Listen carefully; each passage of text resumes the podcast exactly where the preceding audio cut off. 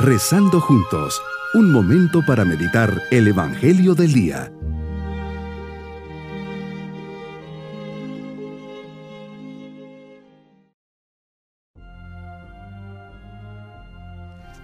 Agradezcamos a Dios este nuevo día, martes de la quinta semana de Cuaresma. Gracias Señor porque te haces presente en esta mañana.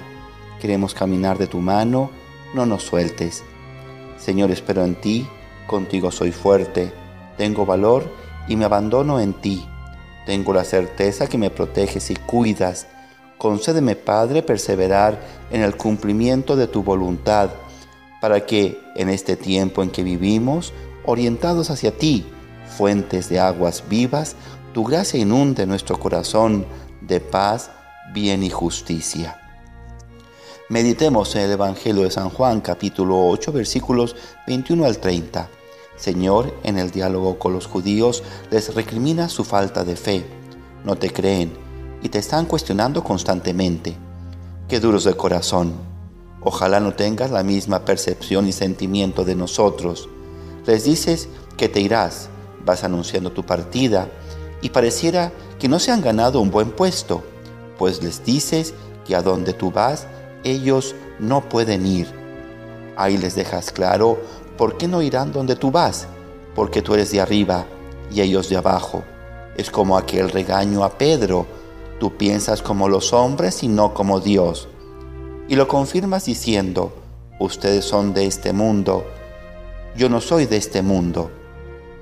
El ser del mundo y sentirme del mundo y pensar como el mundo tiene sus consecuencias. Morirán en su pecado porque si no creen que soy yo, morirán en su pecado, les dices. Ser del mundo y no creer en ti me privará de la vida eterna. Señor, dame el don de la fe. También nos dices que cuando te hayan levantado, entonces conocerán que eres tú Así fue con el centurión Cornelio, que estando en la cruz al verte ya traspasado, se arrodilló y creyó en ti, que al verte en la cruz, contemplando ese gran acto de amor y de entrega por nosotros, me arrodilla adorándote y diga con la convicción de una experiencia personal, Señor mío y Dios mío, creo en ti, eres el Mesías, mi Salvador. Por último, nos enseñas una gran convicción que te acompañó siempre.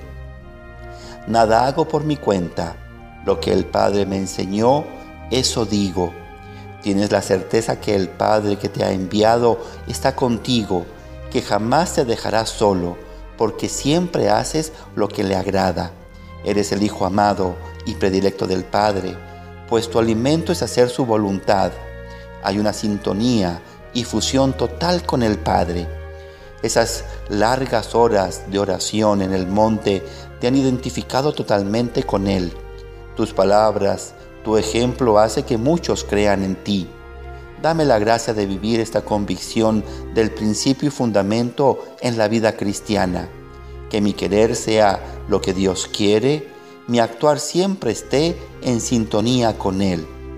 La sombra de la cruz se cierne sobre tus palabras, Jesús Tú eres la luz del mundo y debes ser puesto sobre lo alto del monte para alumbrar a todo hombre.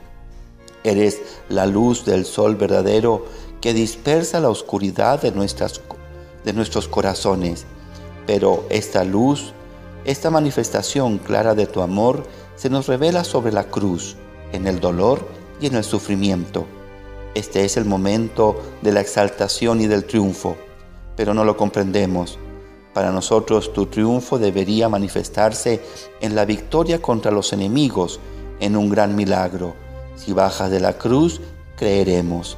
¿Cuántas veces resuenan estas palabras en nuestros corazones? Nos gustaría verte majestuoso reinando sobre tus enemigos, oprimiendo a quienes nos causan mal, pero eres cruz, vences al enemigo, sobre el árbol de nuestro mismo pecado. Cuando hayas levantado al Hijo del Hombre, entonces sabrán que soy yo. Así eres Jesús, el Rey que reina desde la cruz. Mi propósito en este día es pedir en mi oración, Señor Jesús, Concédeme ese morir contigo al pecado y ese vivir constante a tu vida de amor y de gracia. Hoy elegiré tres cosas que den muerte a mi egoísmo y me adentren en el amor de Cristo. Mis queridos niños, Jesús nos enseña que si creemos en Él y lo poseemos es porque estamos en el mundo, pero no somos del mundo nos deja claro que tenemos que tener el corazón en las cosas de arriba y no en las de la tierra. Nos da ejemplo, pues siempre hace lo que le agrada al Padre, siempre obedece y agrada a su Padre. También nosotros seamos obedientes y hagamos con alegría todo lo que nos manden. Ser generosos, serviciales, estemos atentos a las necesidades de los demás. Y nos vamos con la bendición del Señor y la bendición de Dios Todopoderoso, Padre, Hijo y Espíritu Santo, descienda sobre nosotros y nos acompañe a lo largo de esta jornada. Un bonito día.